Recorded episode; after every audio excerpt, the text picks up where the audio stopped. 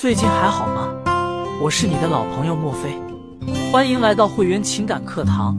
有任何感情问题可以添加我的微信，会员 emotion，会员的全拼加 emotion，进行一个情感上的免费咨询。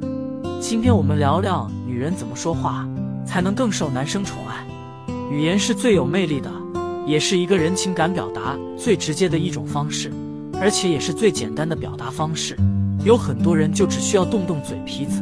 钱就能赚到手，不得不说，语言真的是太有力量了。大部分的人都喜欢听好听的话，但是有的时候说的太好听，反倒是显得很假。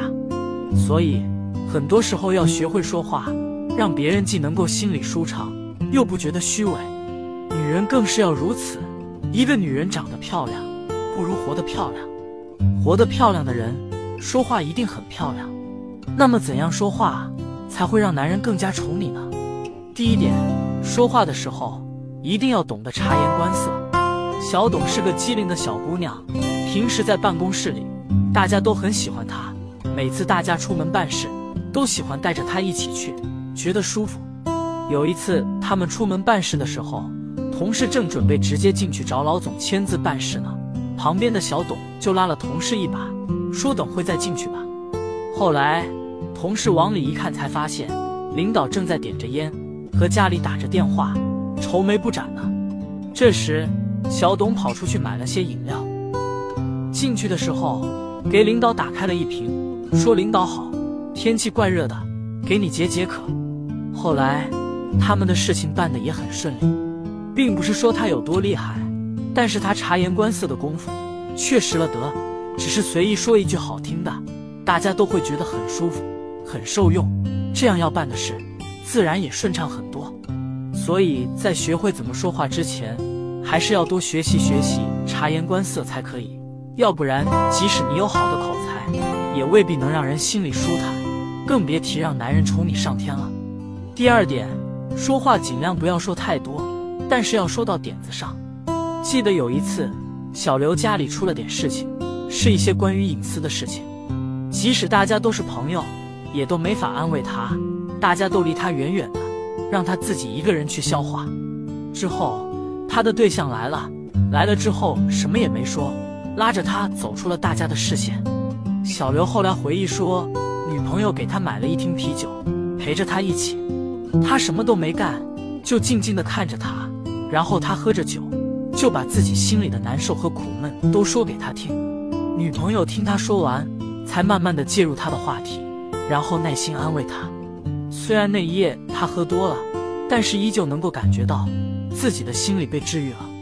后来，小刘也是对女朋友越来越好，干什么都是宠着她，因为他知道自己的心里已经完全向她敞开，而且心里只有她一个人。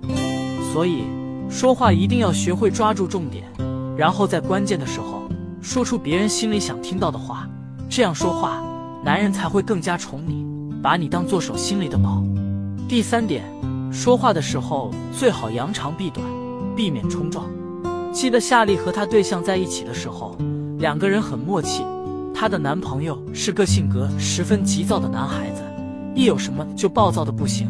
但是夏丽却能够做到和他不吵架。